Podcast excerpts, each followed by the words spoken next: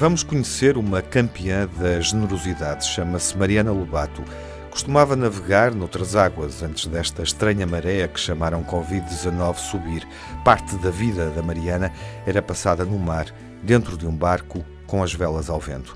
Nos Jogos Olímpicos de 2012, os mais desatentos ficaram definitivamente a conhecer este nome, porque Mariana foi uma das desportistas que representou Portugal na modalidade que pratica com paixão a vela.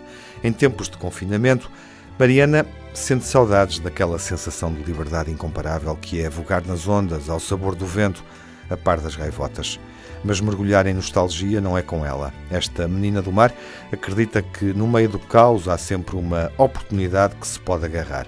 Escreveu isso na página do Facebook e foi consequente. Para furar o isolamento imposto em que vivemos, e, para acabar com a paz sonolenta que devorava os dias, decidiu dedicar-se a um projeto, com propósito, dando uso a uma máquina de costura. Como?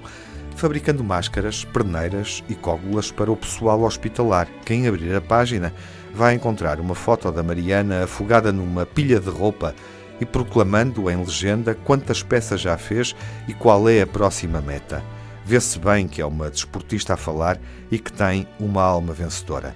Mas para fabricar estes acessórios de proteção é necessária matéria-prima. Por isso, a partir das redes sociais, Mariana lança um apelo a quem pode fornecer o material. De caminho, fomenta também a interajuda, criando espírito de equipa e derrubando a acomodação anémica que paira por aí. Hoje, Mariana já trabalha com mais duas voluntárias, tão empenhadas como ela, e entretanto chegaram também os primeiros reforços. Rolos e rolos de tecido impermeável para confecção.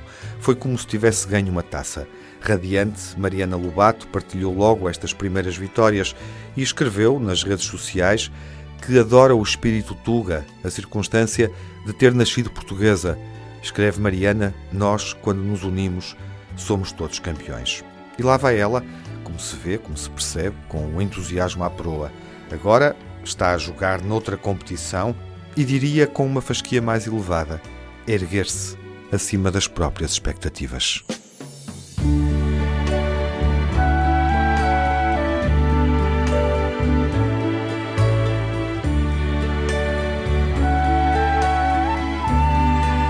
What a wonderful world.